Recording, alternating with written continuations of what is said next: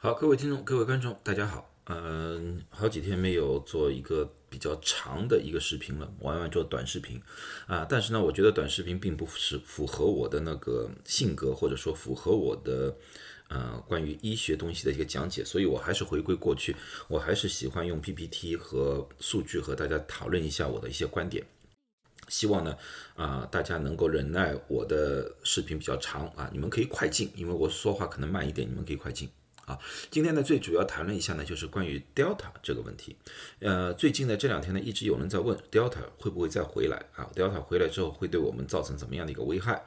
啊，我本来很奇怪，为什么会有人一下子提到 Delta？因为现在都知道，我们现在全部流行的基本上都是 Omicron 来的，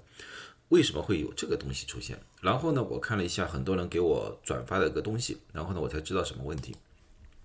我就弄了其中一篇吧，这个是搜狐里面说的，搜狐里面说的说魔王回归，以色列专家示警，Delta 惊吓恐卷土重来。他们呢就是用了一篇研究报告，研究报告里面说呢进行废水了进行监测，然后呢他发现，在奥密克戎加速传播之际，Delta 并没有消失，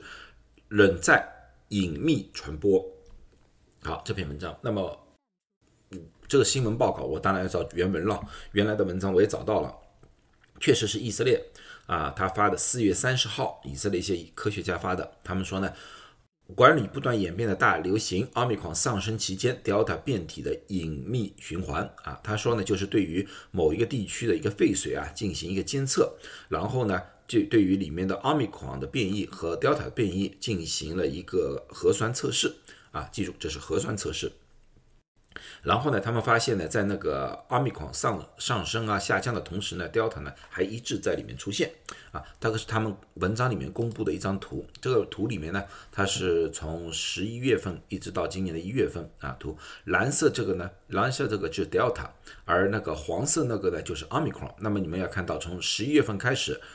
不管怎么样，任何情况之下，Delta 它一直在废水里面出出现，而在废水里面的那个奥密克戎呢。开始的时候不多，然后呢，到一月份的时候就超过了 Delta 啊，超过 Delta，然后呢，他把这些数据呢，就是做了一个图表，也就是说，Omicron 会上升，会下降，而 Delta 一直保持一个平稳的状态。啊，所以说呢，你现在我们看到的高坡确实是由 Omicron 引起的，但是 Delta 一直在我们生活当中存在着。啊，这是他们的文章的一个主要主要论点。啊，那么呢？对于这个图呢，我是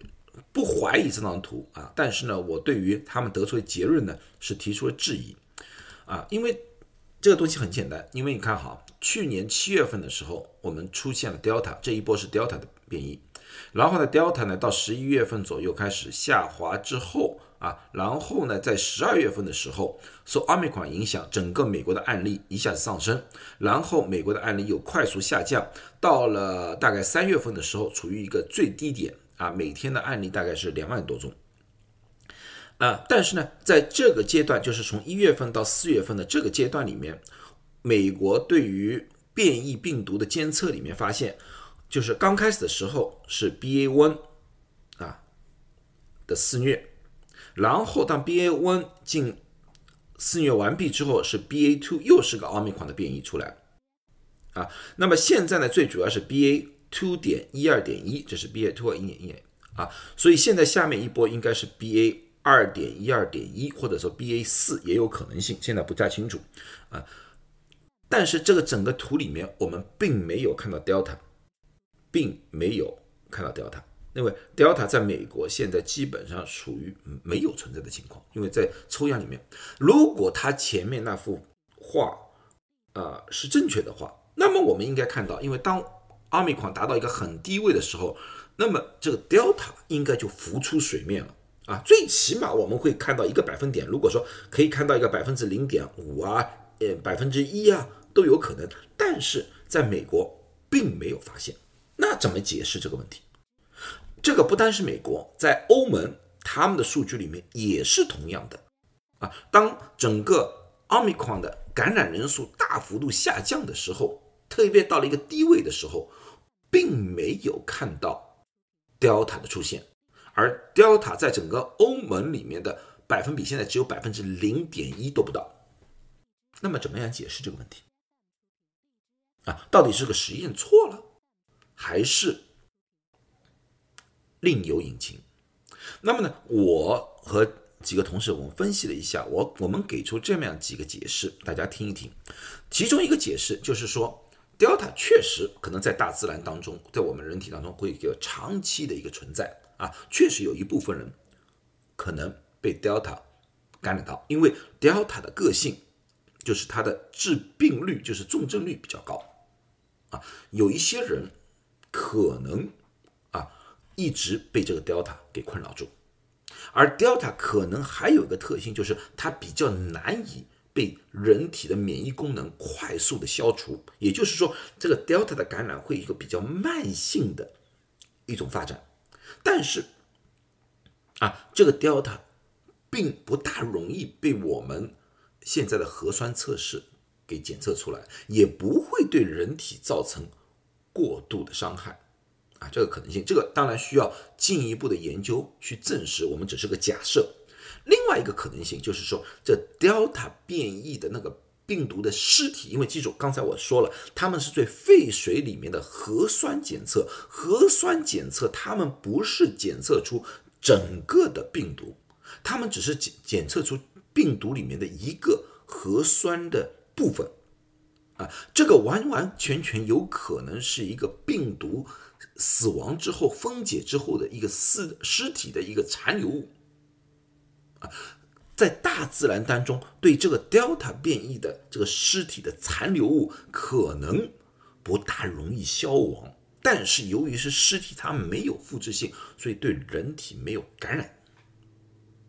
那么最后一个可能性就是他们所设计的那个实验的器具可能过度敏感，因为我看过他们，他们想用一个新的方式去监控他们。所以说，我们现在所见到的现实中的情况和他们测试出来的情况有这么大的一个差异啊！我现在唯一有一个可能，就是造成他们这个假说的一个可能，就是 Delta 会成为一个长期存在的一个变异，也就是说，我们会出现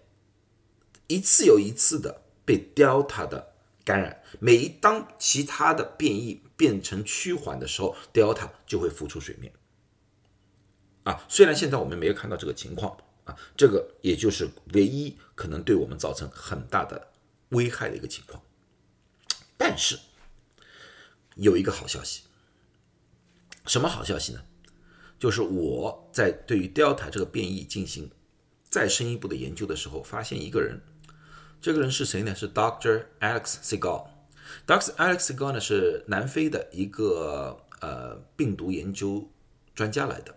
啊，他对于新冠的研究是非常深刻的，发表了非常多的文章。他有两篇文章还没有发表啊，然后呢，我征得了呃他的同意吧啊，看了一下他的两篇即将发表的文章，其中一篇文章他说，奥密克戎感染